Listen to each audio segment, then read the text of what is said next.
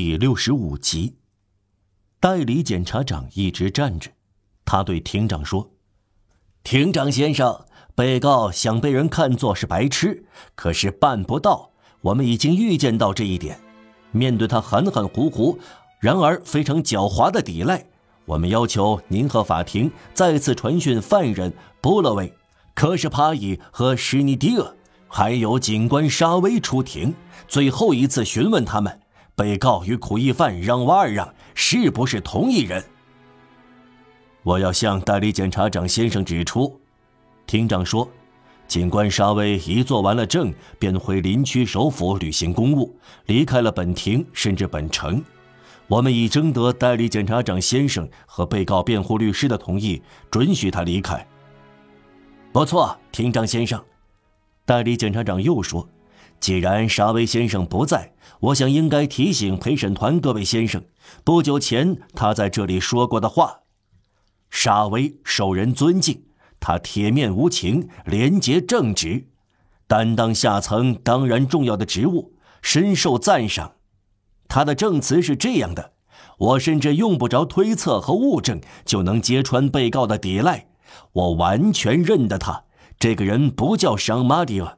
他以前是非常凶恶和臭名远扬的苦役犯，名叫让瓦尔让。他服刑期满，司法机关才万不得已的释放了他。他犯了加重情节的盗窃罪，服了十九年的苦役。他有五六次企图越狱，除了抢劫小热尔维和偷窃皮埃隆果园，我还怀疑他在已故的迪涅主教大人家里偷窃过。我在土伦苦役监担任副监狱长时，常常见到他。我再说一遍，我完全认得他。这斩钉截铁的证词，看来对听众和陪审团产生了强烈影响。代理检察长结束时强调，尽管沙威不在，三个证人布勒维、施尼迪厄和科什帕伊还是要重新作证，受到严正的质问。庭长将一张传票交给直达利。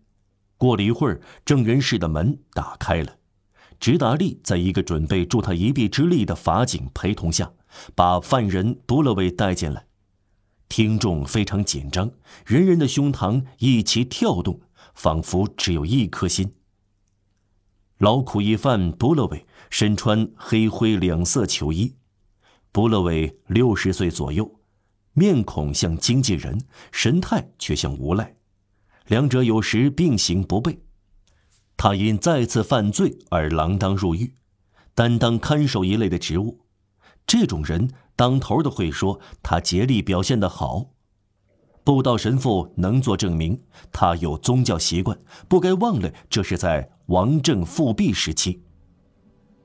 波洛维，庭长说：“您受过加辱刑罚。”不能宣誓。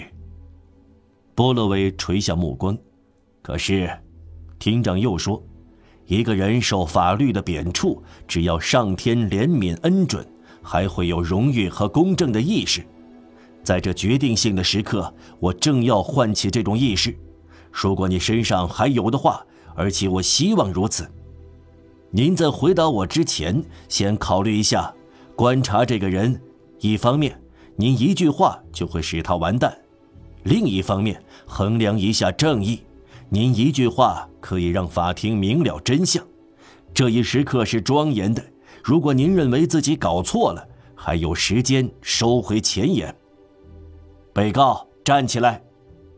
波勒维，仔细瞧瞧被告，好好回忆一下，凭着您的良心告诉我们。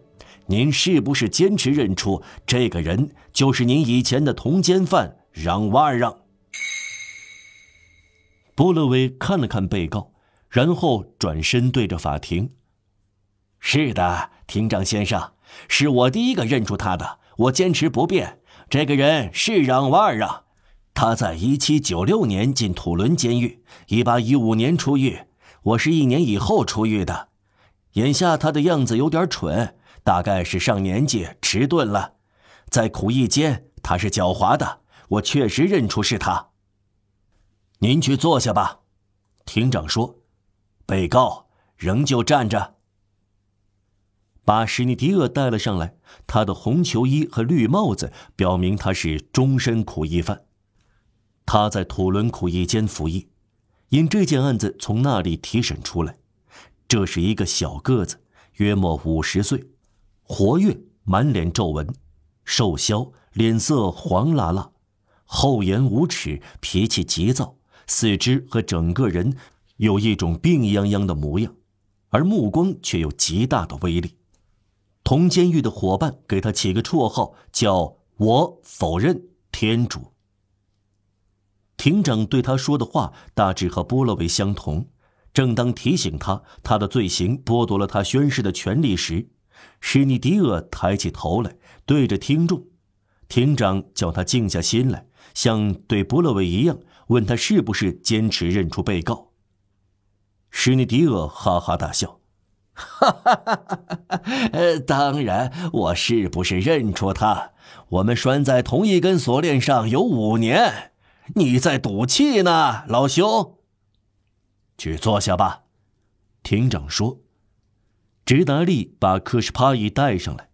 这个来自苦役监的无期徒刑犯人，像史尼迪厄一样穿红球衣。他是罗尔德的农民，比利牛斯地区熊一样的人。他曾在山里放牧，从牧人沦为强盗。可是帕伊不那么粗鲁，但看起来比被告更蠢笨。这种不幸的人，造化把他生成野兽，社会最终把他变成苦役犯。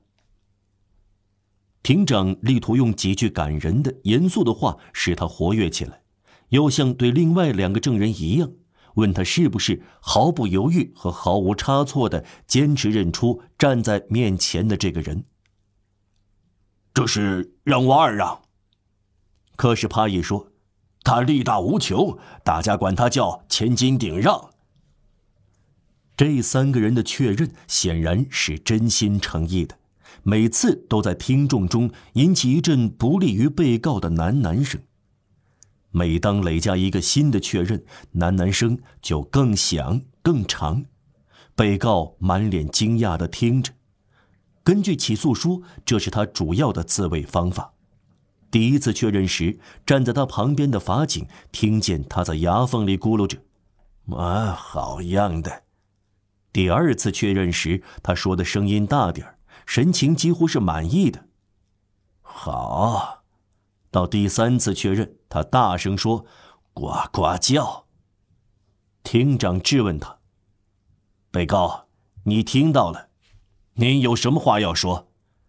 他回答说：“我说呱呱叫。”听众中爆发出一阵喧哗，几乎波及陪审团。显然，这个人完了。直达利，庭长说：“让大家肃静。”我就要宣布辩论结束。这时，庭长旁边一阵骚动，只听见一个声音叫道：“布勒维，是你迪厄，可是帕伊，朝这边看。”这声音非常凄惨可怕，听到的人都感到毛骨悚然。大家目光转向声音发出的地方，坐在法庭后面贵宾席上的一个人刚刚站起来。他已推开分隔审判席和法庭的栅栏门，站在大厅中间。庭长、代理检察长、巴马塔波瓦先生以及许多人都认出他，一起喊出来：“马德兰先生。”